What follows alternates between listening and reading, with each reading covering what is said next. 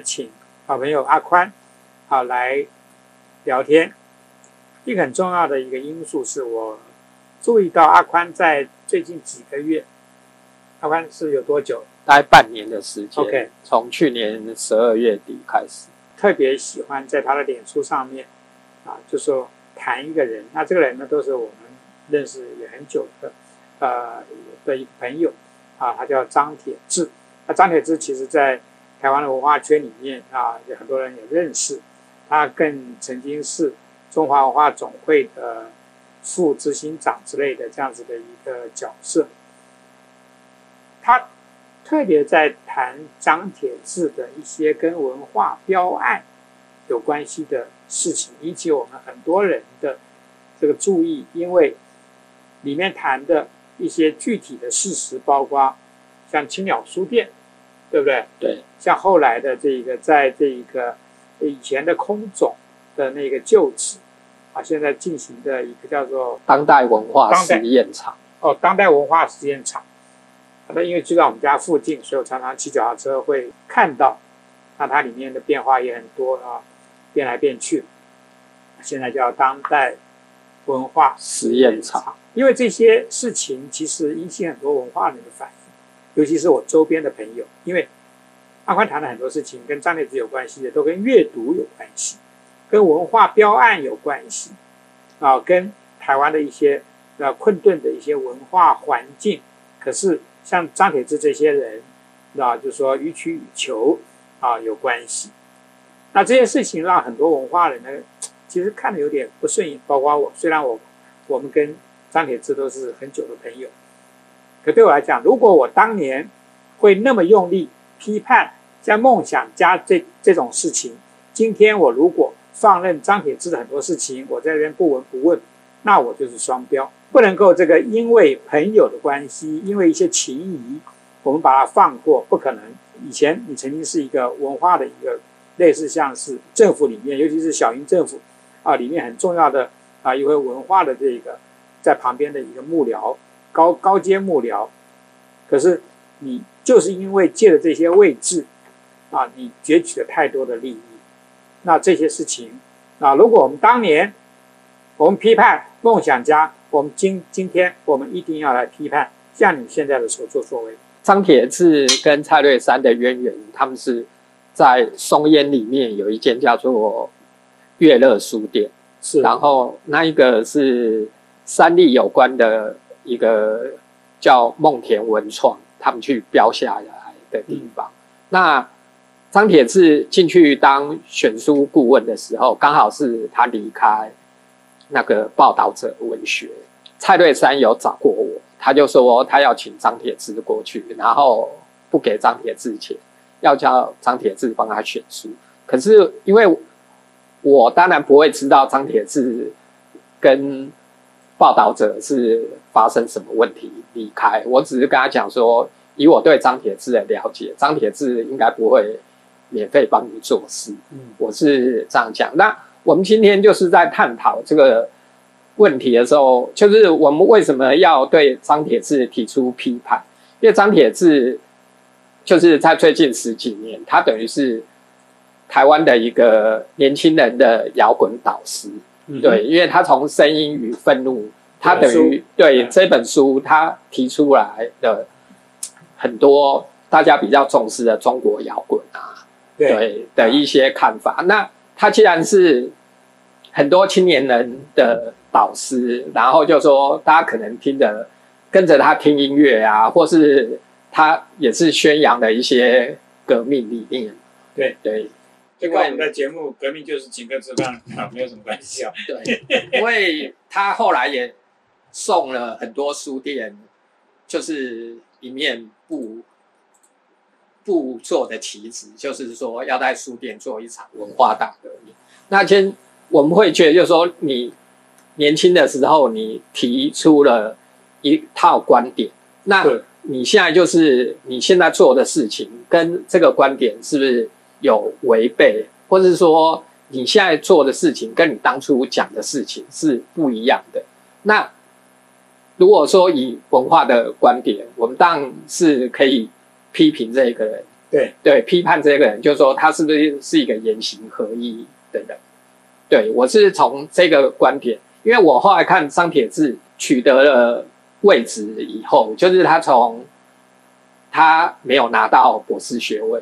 从美国回来，慢慢哥的伦比亚大学，对嗯，慢慢的进入《旺报》。其实他在《旺报》就是黄青龙找他进去编副刊。对，那他当然就是说，他现在应该都是必谈《旺报》这个。其实他在《旺报》旺报基本上就是做了蛮多年的，对对，算是他有提到说他常常换工作，可是其实他在《旺报》做的还蛮久的。那当然就是说他离开《旺报》的原因是跟当初蔡启达那件事件是有关的。那件事件跟好，我跟大家解释一下，蔡奇达其实是台湾就是说编副刊里面的一位啊、也算是一位呃，我我我的老朋友啊，因为他以前是人间副刊的编辑，那可是他同时他同同时也是主持了很多呃跟嗯跟思想啊论述啊啊比较前卫的批判啊呃有关系的一些呃政治文化导向的一些呃刊物啊副刊，他一直是里面的一个主导者，所以蔡奇达啊他是对我来讲啊我的一个老朋友，他就是一个讲难听一点就是一个书呆子，那可是他真的看很多的很多的就是跟论述有关系的这这些呃阅读，那他的阅读在这方面他是很广，然后他教的这些呃台湾的一些剑的一些非常呃矫健的一些笔啊，他都认识，然后他能够举腰文章，所以蔡奇达是我们这一行里面的一号人物啊，非常重要的一号人物。那你刚刚跟他说，这个张铁志跟蔡奇达有什么？就是其实当初蔡启达被逼离开《嗯时报》的时候，就是那时候很多人也去质问张铁志，说那蔡启达因为这样被逼走了，那你要不要表态？对，那当然就是张铁志有拖了一段时间才离开。张铁志当然那时候一定是要离开《旺报》，因为《旺报》那时候已经很臭了。对，就是整个时报系。那你如果是青年的革命导师，你为什么还会在待在那个已经一个变质的一个报系啊，？我就直接叫他诽谤了。我觉得就是说，从那时候开始，我就会开始去检验张铁志的言行是否一致，然后对于再来的，就是反媒体垄断以后，或是反服服贸以后，他对于台湾文化的走向，对是有什么看法？反服贸黑箱运动以后，其实台湾跟大跟中国的文化的一些东西就之前是还蛮紧密的，其实就慢慢有一些切割，就是年轻人就开始不会再接触那么多中国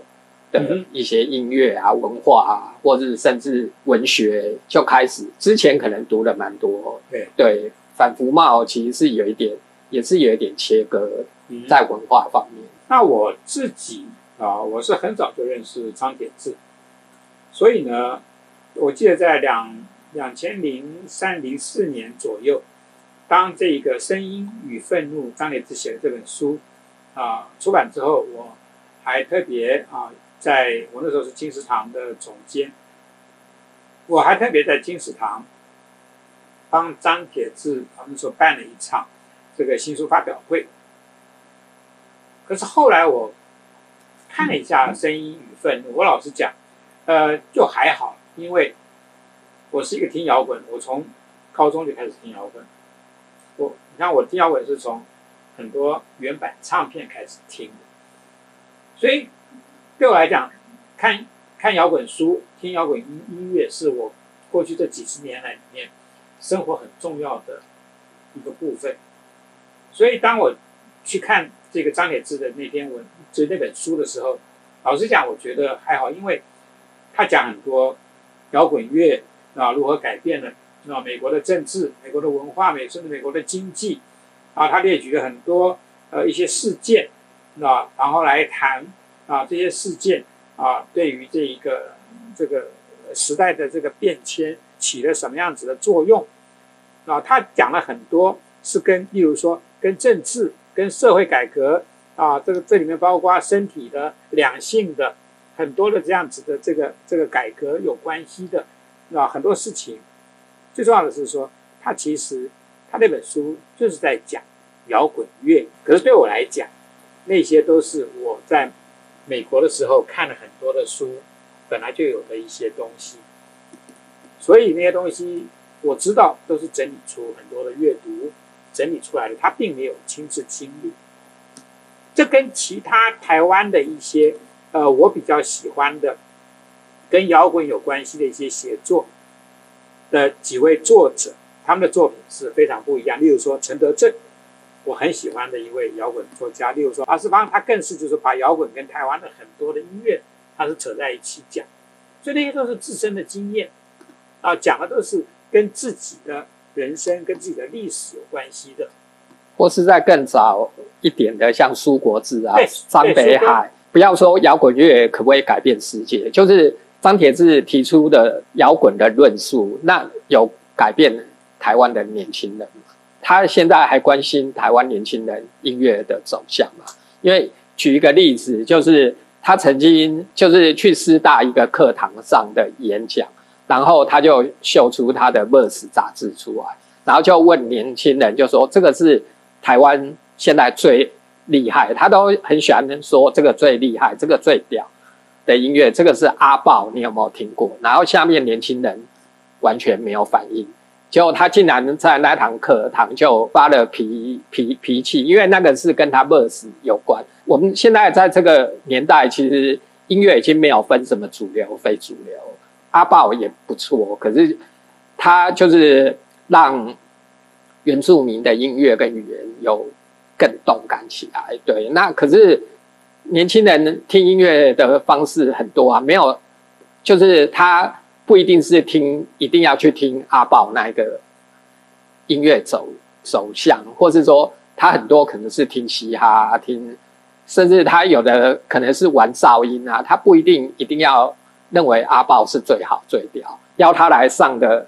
导师还要向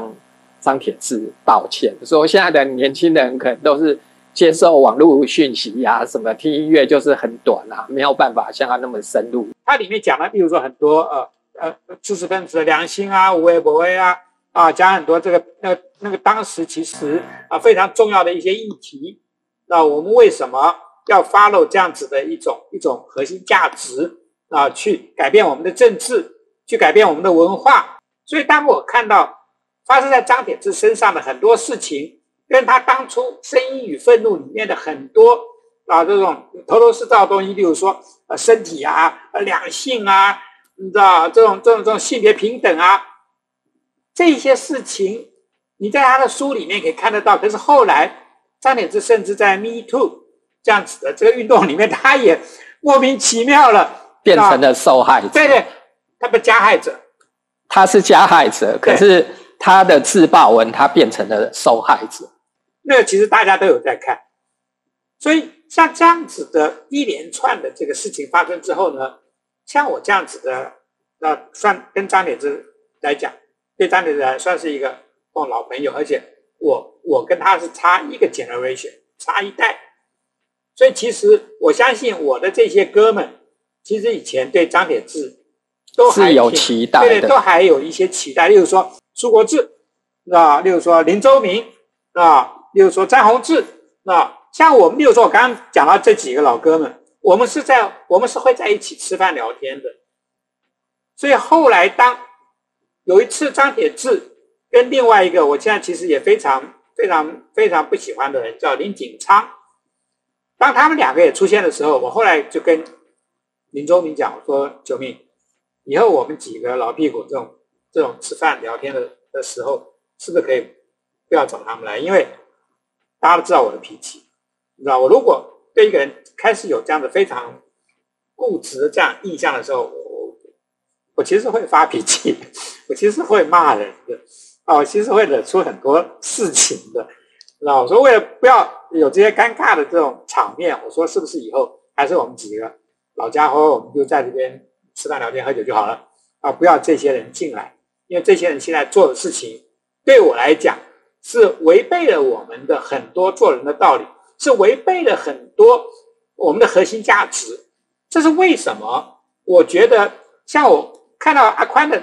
就是一系列的这个文章的时候，我觉得，哎，我一定要找阿宽来聊一下，因为我要知道更多，尤其是青鸟书店的事情。在讲到青鸟书店，那当然不可否认，青鸟书店是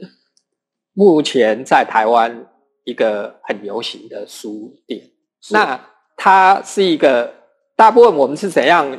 来形容青鸟书店呢？大部分很多人都是说这是全台湾最美的书店，好像太平青鸟，对，它是风景最好的书店。那可是其青鸟书店跟以前我们对传统，或是说一般就是比比较老一辈的人对书店的想象不一样。讲难听一点，可能蔡瑞生的青鸟书店的书，全部加起来都没有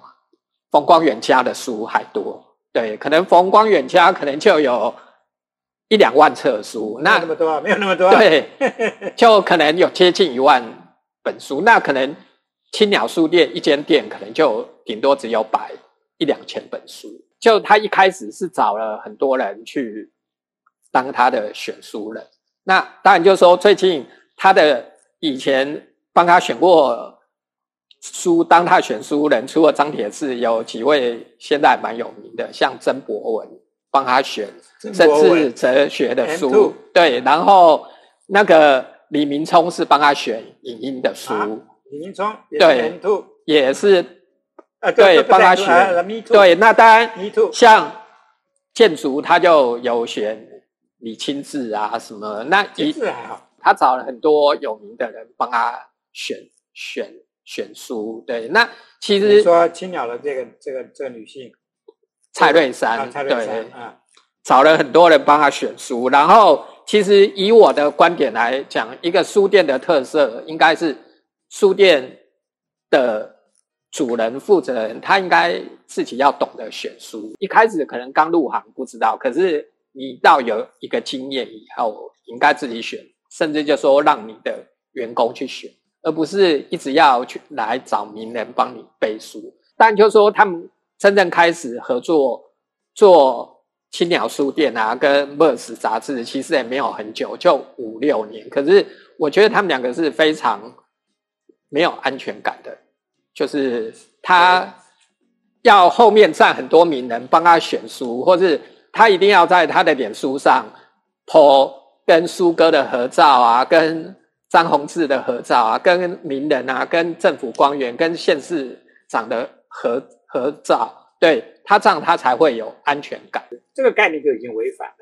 他自己的声音与愤怒，因为你应该看那些，应该你就是要。打破权威啊，或者说你要提出你自己的观点。那这我当然也要呼吁一下，就说现在台湾还是有很多在写音乐生气的年轻人，很愤怒的年年轻人。那张铁志，你的音乐杂志、你的 Verse 杂志的封面跟内容，你要保留多少反映这个时代年轻人的愤怒的声音？你不是？说你要赚赚钱，你有成本，你每一本都放名人的照片，都放张惠妹、蔡依林。你因为销售的问题，你反而就是把最安全或是已经最老掉牙的东西摆在最前面。这其实是我认为比较那个需要检讨的。你扯到了一些非常，就好像我们刚刚这个有观众留言那讲到说。呃，有实力的人，其实对于这种做法会有点嗤之以鼻的啦，是吧？好，我还想知道的是，哪些事情让你让我这种人会愤怒？是因为你以前讲的很多的这些呃理论的东西，到最后你自己都没有办法实践。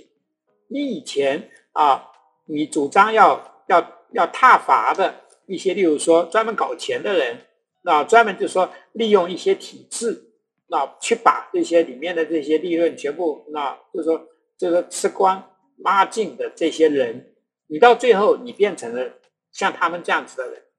在这方面，其实我是因为看了你的很多的这些呃，就是过去半年的这些写作，我才越来越发现张铁志这个人跟我当年知道看他《声音与愤怒》这本书，呃，这本书当然我我我其实评价也没有那么高啊，所以为什么前几个月当他的另外一本书出来的时候，出版社来问我要不要去，就是说做访谈啊，怎么？我一一口拒绝。因为我看都没有看，我就知道以他后来的所作所为，跟他《声音与愤怒》里面所接触的那些理想啊、理念啊，是完全是背道而驰的。所以我会觉得说不必了，我就跟出版社里面的同仁说不必了。那因为我不会有兴趣，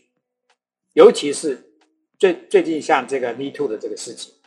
知道然后我才，其实我因为跟张铁志他周边的人其实也。也很也很熟，所以我很早就知道啊他的一些所作所为啊，所以我原本就慢慢慢慢就切断了跟这个人的这样子的联系。虽然我以前跟他也算是很好，可是我很有兴趣知道，我也希望透过你的嘴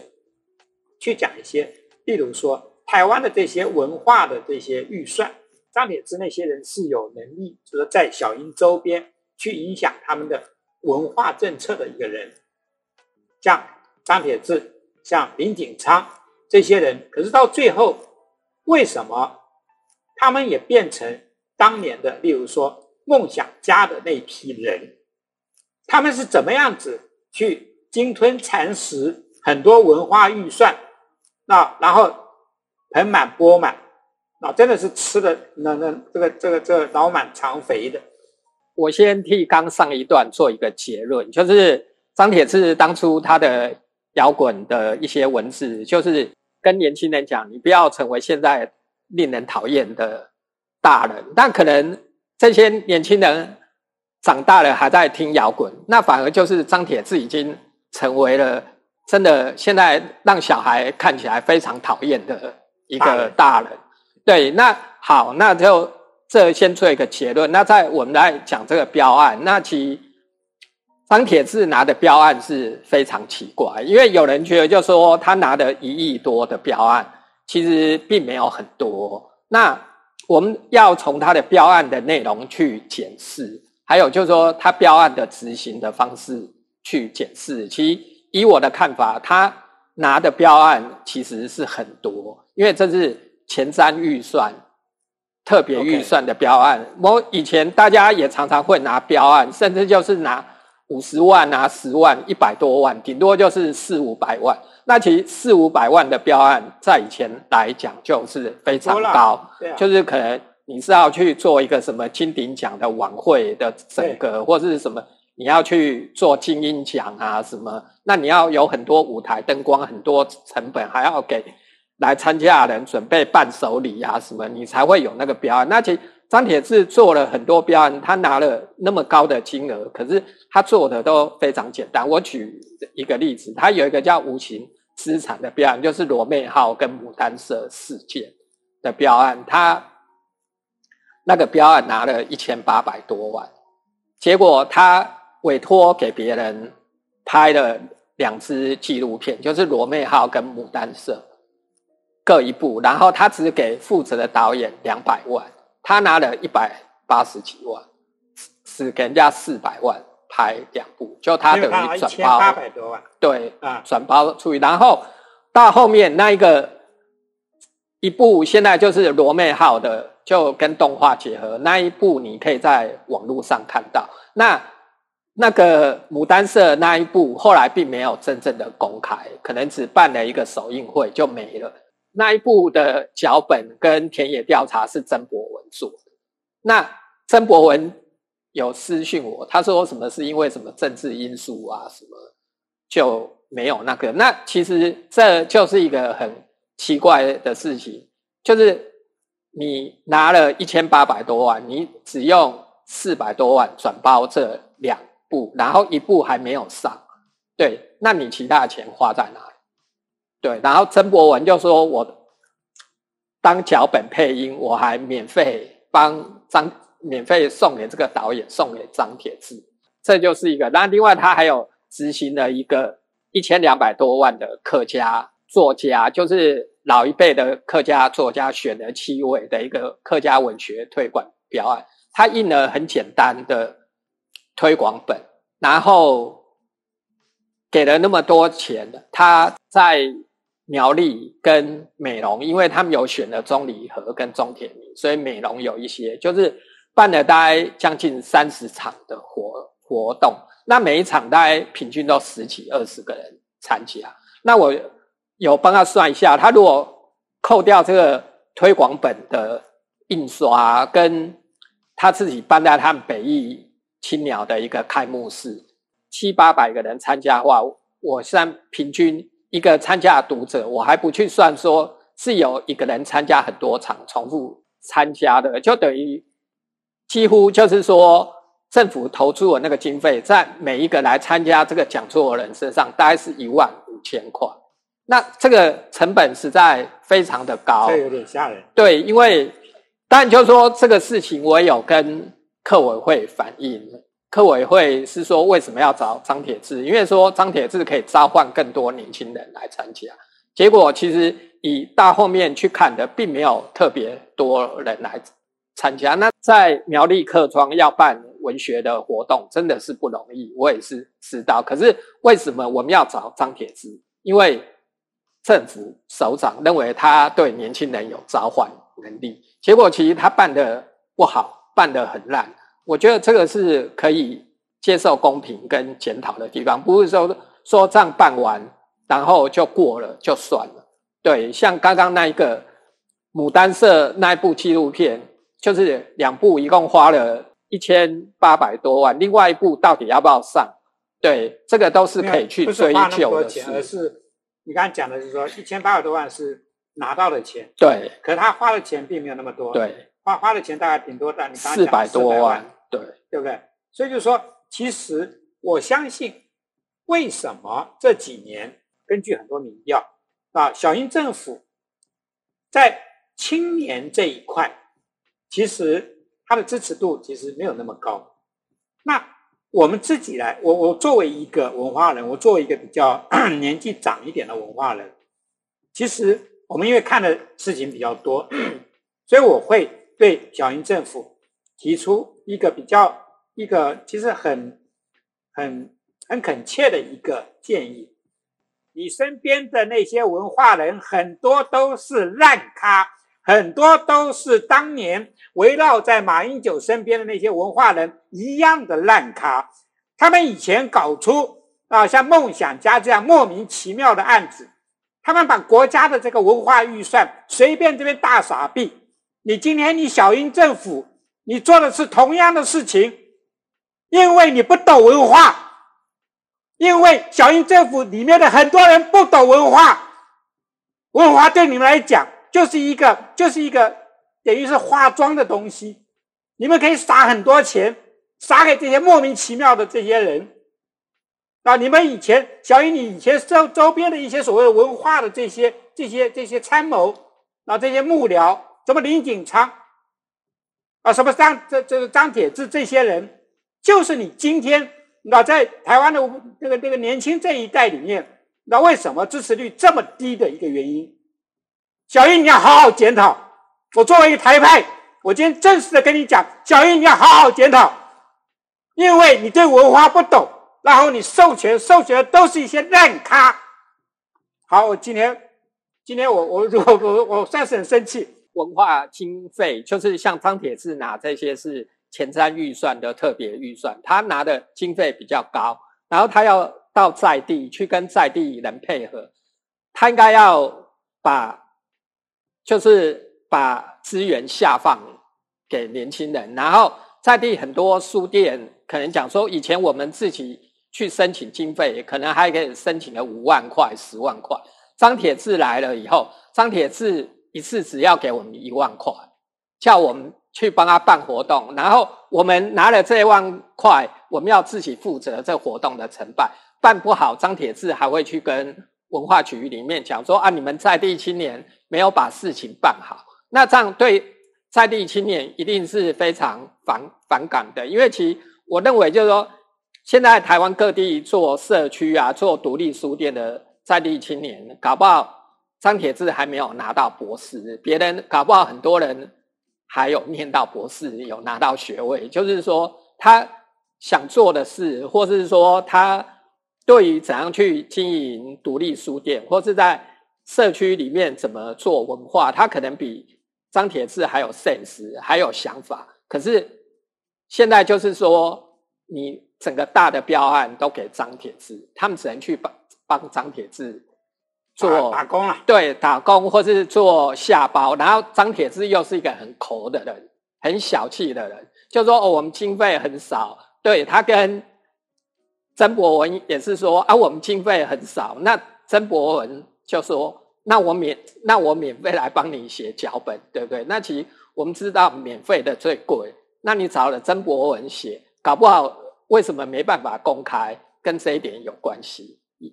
也说不定。不止我们是讲张铁志，好像就说其实台南、高雄很多独立书店或是在的人也是都在反弹，就是你给某一些特定人士由他们来统包，或是你资源已经那么多年执政那么久，你就下放给同一批人，那同一批人已经很。清楚，就是说要怎样他们可以赚到更多的钱，那并没有考虑到真正就是在地在做文化的人这一些人的需需求。刚刚冯光远可能有一点激动，对，我们可以声音与愤怒的一个具体的一个一个表达方法。对，就是刚冯光远已经对了，张铁志用声音表达了他的愤怒。啊，这是他的。他的这个成名的书，那就是张铁志其实是做低成本，或是他们在开书店是非常低成本和等于是零成本的，因为他们就是到了在一个公共空间，他们要来开书店的时候，好像像太平青鸟，或者是说南国青鸟是孙立人故居，他们要在那里开书店的时候。但就是讲一个题外话，孙立人故居还是那个圣心新孙那么多，那么多房子可以让他挑，他故意要挑孙立人故居，然后做做又不好好做，三年就绕跑。就算他没有标案，他有拿文化部的独立书店补助，那补助了你三年，你也整整拿了三年补助，没有标案就绕跑，你这样太现实，也太对不起孙立人。把场地让给你，要开书店的时候，他就会去跟政府要标案。那政府给他这个标案，等于就是讲难听一点，有一些标案就是设计给他可以拿到他来这边做书店的一个先期的成本。如果我们现在看到他撤离南国青鸟跟离开高雄，对，很多就是你没有标案了。你没有标案的，你就离开，就不做了，或者是说你做的不好，像陈风青鸟，他就被陈风集团解除了他的顾问合约。对，像这些都是提前解约。我们今天做文化跟做书店，应该就是说要有长远的规划，就是我们在一个在地，我们要提供知识，并不是说。是很浮面的开完美书店，最美的书店这样，书的量啊，或是说书的数目和提供的种类一定要很齐，就是知识传递的使命在。那其实我们看到很多张铁志讲的都是口号，对，就好像就是说他去迪化街开书店的时候，他就说什么文学百年。对，所以我才要来迪化街开书、开办公、开书店。结果做一年多，他就绕跑，迪化街他就走了。对，然后他今天到了当代实验场，本来应该要提供餐饮，对，合约给他复合两个字，让他可以无限解释，复合到什么编杂志可以给人家参观，然后五人二十四小时图书馆。他就是知道投资餐饮的成本很高，所以他就不愿意投资。然后刚刚我讲，在迪化街，他就说我要呼应二零年代的文学，对，呼应蒋渭水那边的精神。那来到这里，空总他就说，那我要呼应当代实验场。我现在来这里是有当代的精神，对，那当代的精神是什么？占政府便宜吗？应该不是吧？应该不让你这个当代精神其实是可以从这个的梦想家那那个案子开始。对，因为你杂志需要办公室啊，需要办公空间，要给员工，因为你也是一本商业杂志，要给员工很好舒适的一个上班环境。你可以去外面租办公室，你为什么要假借餐饮，然后在合约上加了一个复合，你就可以把餐饮的面积缩得很小。然后主要就是在做办公室，当代文化实验场，它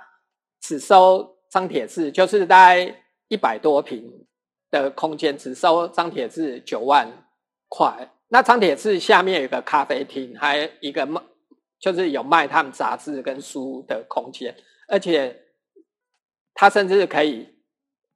包场啊，给人家办记者会啊什么，他。一天只要有三千块的收入以上，他就等于是免费在那边办公。那旁边就是地堡，对不对？那个地方也是在台北市的蛋黄区，他等于是为了得到便宜。以前他都是完全是没有商业的，甚至他不卖卖票，不租给。那第一个商业的，竟然是用那么好的条件给张铁志。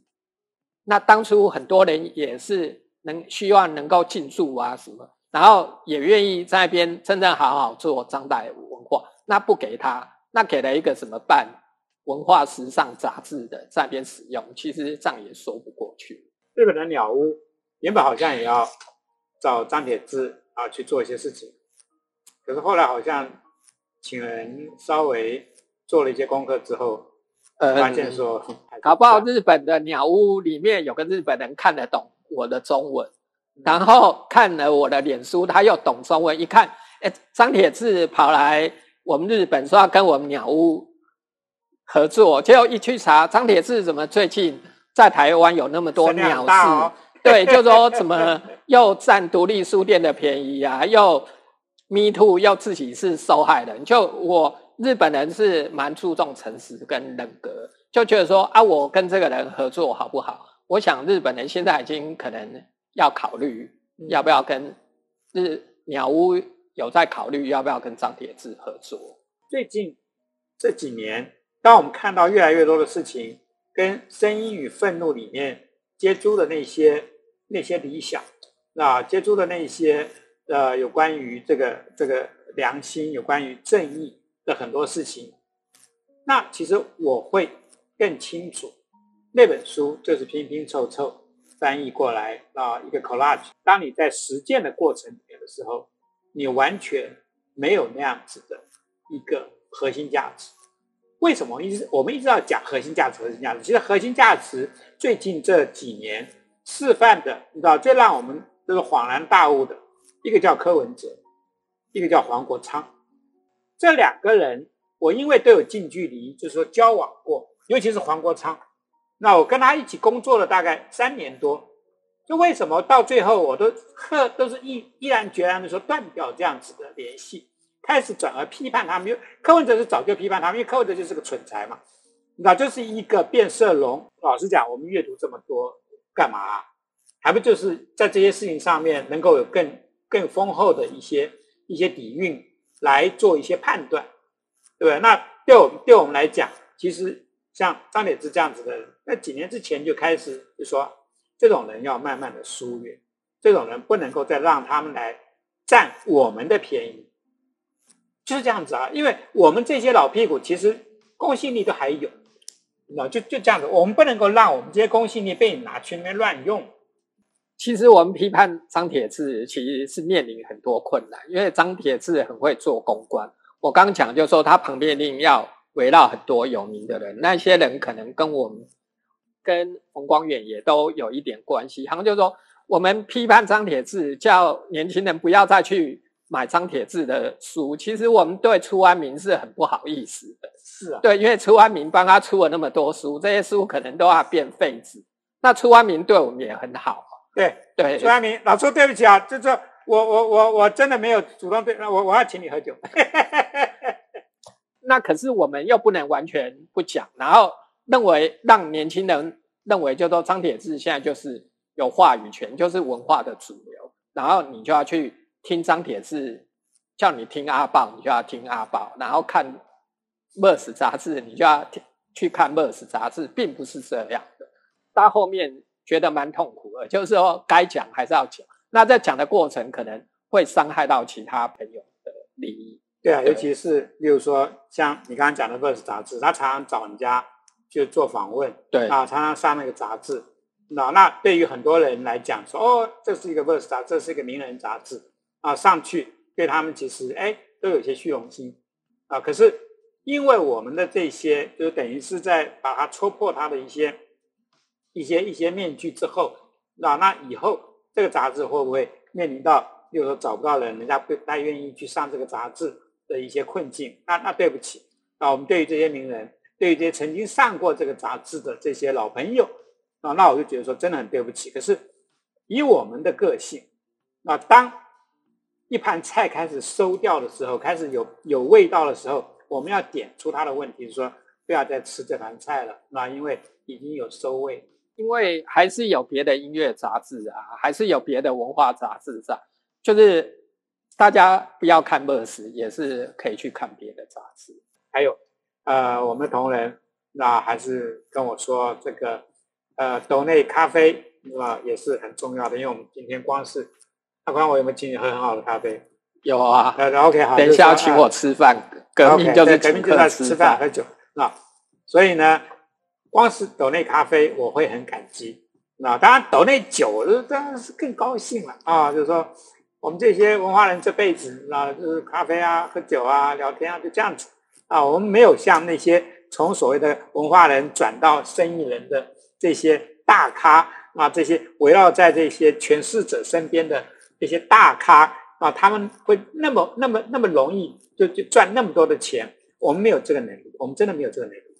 那所以呢，如果呃各位呃抖那一点钱，我谢谢，那就这样子。其实。呃，每每个礼拜三啊，我们呃都会有这个这个比较是 live 的这种直播，然后每个礼拜六会把这个这个以前的，就是上个礼拜的这个直播的内容呢，做一个好好的整理啊，还是在我们以前的这个革命就是请客吃饭的这个时间里面播出。啊今天非常谢谢阿关啊，谢谢大家的这个收看，拜，好，那再见，拜拜。